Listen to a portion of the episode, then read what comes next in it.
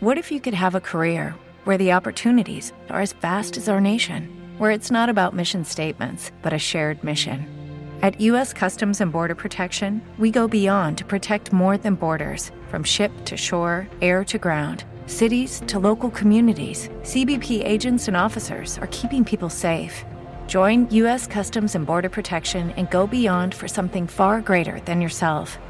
Learn more at cbp.gov/careers. With Lucky Land slots, you can get lucky just about anywhere. Dearly beloved, we are gathered here today to. Has anyone seen the bride and groom? Sorry, sorry, we're here. We were getting lucky in the limo and we lost track of time. No, Lucky Land Casino, with cash prizes that add up quicker than a guest registry.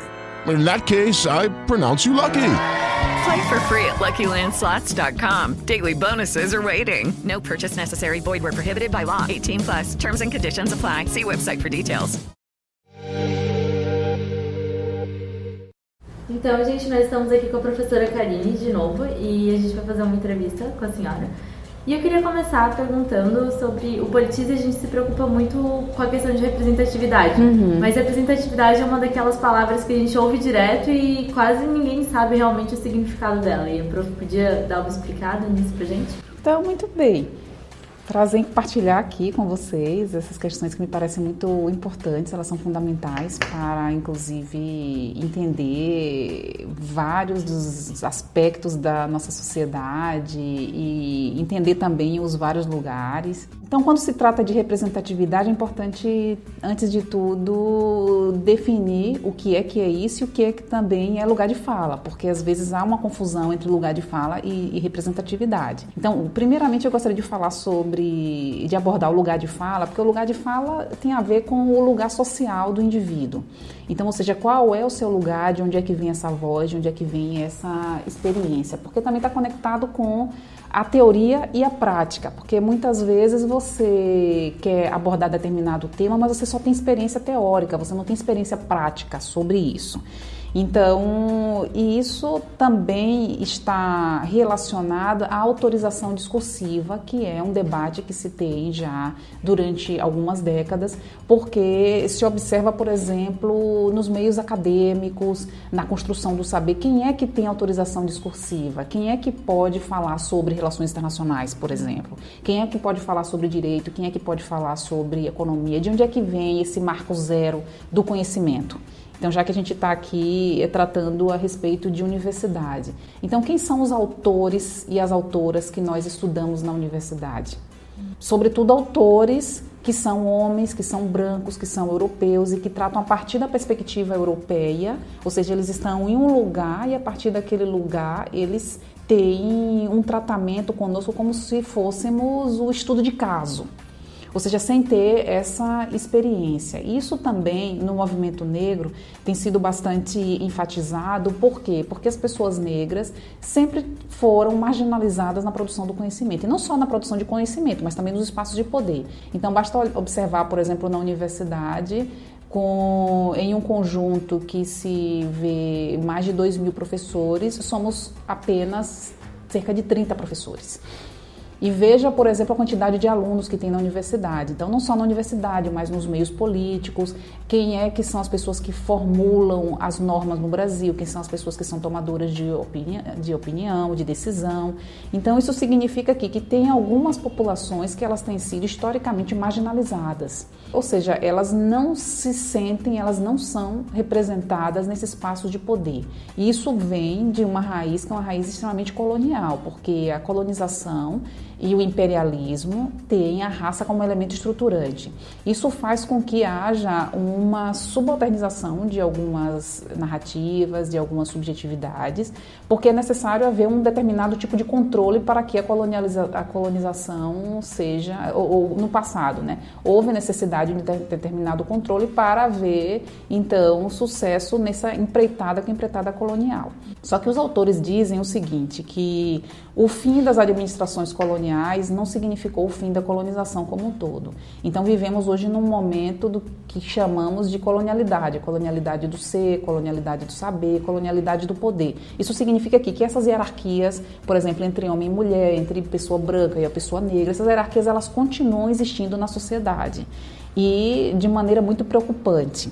Então, e aí eu, eu quero resgatar isso, por quê? Porque de alguma forma é necessário entender que existe um processo histórico de exclusão de determinados povos. E aí é necessário, então, trazer essas outras vozes, pluralizar, por exemplo, a formação do conhecimento. E aí, quando eu perguntava sobre os autores, eu perguntava quando eu, eu mencionava a respeito dos autores que nós estudamos nas universidades, é, é, importante observar, então, que somente alguns têm autorização discursivas e que nós silenciamos completamente o conhecimento que é produzido, tanto em filosofia, como em política, como em todas as matérias, que é produzido em África, que é produzido na Ásia, que é produzido em outros continentes que não são uh, os continentes dos países que são os países que, por coincidência, né, na verdade não é coincidência nenhuma, que foram os países colonizadores. Então, isso é uma estrutura de poder que ainda permanece. Então, quem tem o direito de falar quem tem essa autorização discursiva é quem tem a capacidade de construir histórias, de construir narrativas.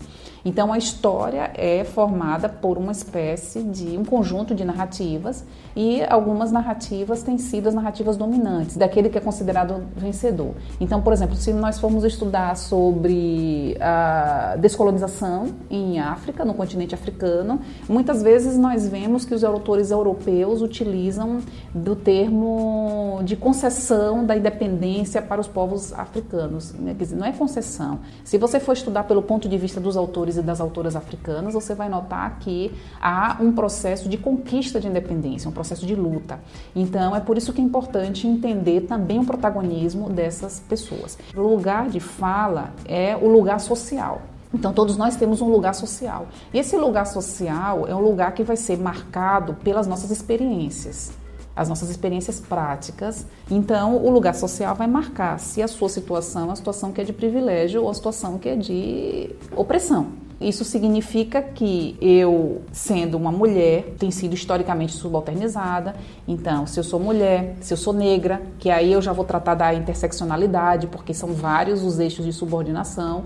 Mas, é, por exemplo, se eu falar sobre imigração, o imigrante também tem uma situação que é de vulnerabilidade com relação ao nacional. Mas então esses recortes eles vão se complementando. Então, isso significa que, que todos nós temos um lugar social. Então, eu posso falar sobre racismo, posso falar sobre racismo porque eu sou uma pessoa negra e eu vivo nesse eixo da opressão. Isso não significa que o lugar social seja um lugar de, de passividade. É um lugar de potência e é um lugar também de ativismo. Eu posso buscar ativismo a partir daí. Significa também o seguinte, que se você está do, do chamado do outro lado da linha, que é o lado do privilégio, você é uma pessoa branca, você pode falar sobre racismo, você pode falar sobre branquitude. E é importante que você fale sobre branquitude. Por quê? Porque lugar social é um lugar também, lugar de fala, é um lugar de assumir responsabilidades. Então, eu preciso dialogar com quem é branco, porque o racismo se constrói a partir da dominação do branco com relação ao negro. Então, é claro que você pode falar, mas entendendo a sua limitação pelo fato de que você não foi uma pessoa que viveu essas opressões que as pessoas negras viveram. Mas você pode se posicionar a partir do seu lugar.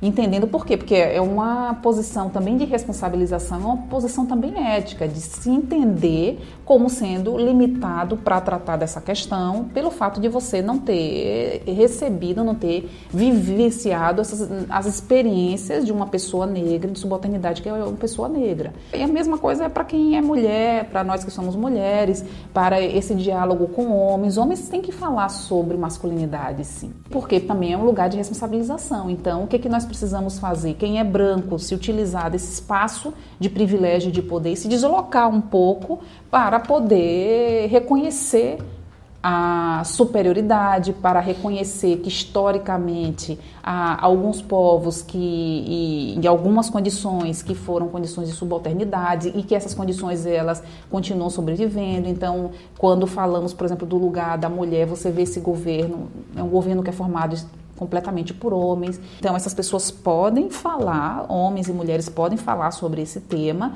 Homens, é claro, que discutindo a partir da masculinidade, a partir do machismo, nós podemos falar. Agora, representação é outra. Representação significa que é necessário que as mulheres estejam ocupando esses lugares, pelo fato também de ter experiências de subalternização que elas precisam ir lá. E é necessário também pluralizar todas as vozes. E aí eu falo não somente na universidade, porque o nosso mundo é um mundo plural. Então necessitamos fazer com que a universidade seja a produção do conhecimento seja plural, que a produção do conhecimento não continue sendo epistemicida, como tem sido, e que também os espaços de ocupação de poder, os espaços de poder como o legislativo, o judiciário, que sejam realmente plurais e que nós possamos ver pessoas que são pessoas trans, pessoas que são é, mulheres, é, que todas as pessoas estejam, os negros, as negras, as pessoas estejam representadas nesses lugares para que esses debates e que essas decisões sejam tomadas de maneira muito mais plural, porque o mundo é plural.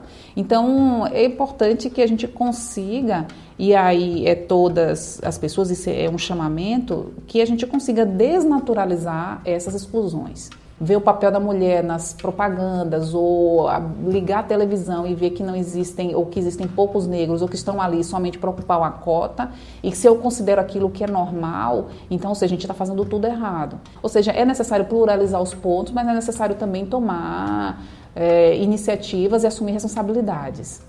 E a prof, quando a gente fala de local de fala e representatividade, muitas vezes entra em debate também a questão de dar voz ao outro. Uhum. E uma coisa que a professora sempre fala nas suas aulas é que todo mundo tem voz. Isso. Precisa uhum. aprender a ouvir. E aquela fala que a prof disse dos, dos autores que nós lemos é uma coisa que vem desde o ensino médio. Assim, claro. Né? Ensino fundamental, a gente não para para ler é, sobre o ponto de vista dos africanos, da uhum. chegada dos colonizadores. Sim, coisas. sim, sim. Pois é, é isso. Então todos nós temos fala, todo mundo tem fala, todo mundo tem voz. Só que o que acontece é que muitas pessoas não estão dispostas a ouvir. E aí essa coisa de dizer, ah, eu vou dar a voz para o outro, isso também é uma postura que é muito colonial, né? Como se fosse eu que estivesse oferecendo o privilégio da autorização para o outro. Por isso que é necessário, e daí tanto no âmbito nacional como também no nível internacional, é, de, de fazer com que esses espaços sejam espaços realmente pluralizados. Porque as pessoas estão ali querendo expor, as pessoas estão falando, as pessoas estão fazendo, as pessoas estão resistindo, porque é também um lugar de resistência à desumanização. Porque a partir do momento que eu invisibilizo as outras narrativas, eu invisibilizo outras histórias, eu também estou desumanizando, eu estou retirando a humanidade do outro. E esse processo é um processo que a gente tem visto durante mais de cinco séculos, processos de... Vejam, por exemplo, as, as comunidades indígenas aqui, que são comunidades completamente alijadas das estruturas de poder, estão alijadas da universidade, dos mercado, do mercado de trabalho.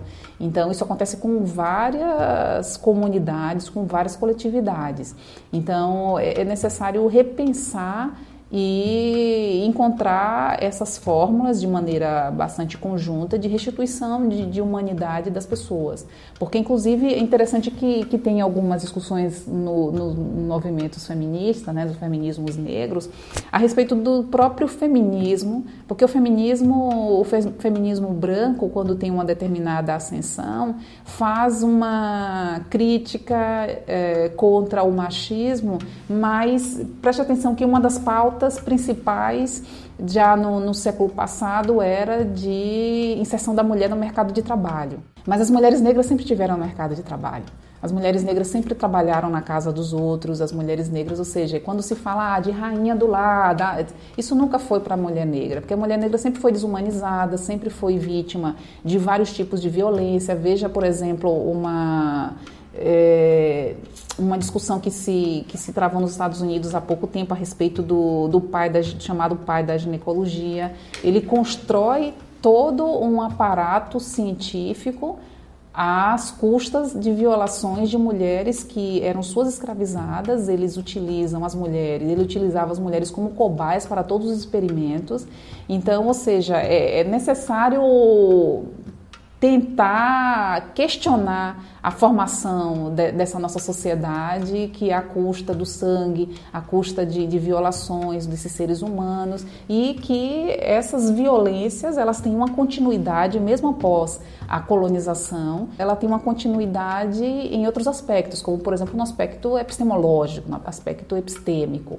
Então, é por isso que é importante que a universidade também se situe nesse debate e que reconheça que existem essas exclusões. Então, essas exclusões acontecem é, não somente aí no campo do saber, mas também exclusão com relação à quantidade de pessoas e, e da participação dessas pessoas na, nas gestões e é, como alunos da própria universidade. Então, só depois da, das cotas é que nós vimos que tem crescido o número de alunos e alunas negras na universidade. Então, é importante trazer à tona essas discussões. A universidade, eu penso que é um lugar de transformação nesse sentido. Hey guys, it is Ryan. I'm not sure if you know this about me, but I'm a bit of a fun fanatic when I can. I like to work, but I like fun too. It's a thing. And now the truth is out there. I can tell you about my favorite place to have fun Chumba Casino. They have hundreds of social casino style games to choose from, with new games released each week. You can play for free anytime, anywhere and each day brings a new chance to collect daily bonuses. So join me in the fun. Sign up now at ChumbaCasino.com. No purchase necessary. VGW. Void were prohibited by law. See terms and conditions. 18 plus.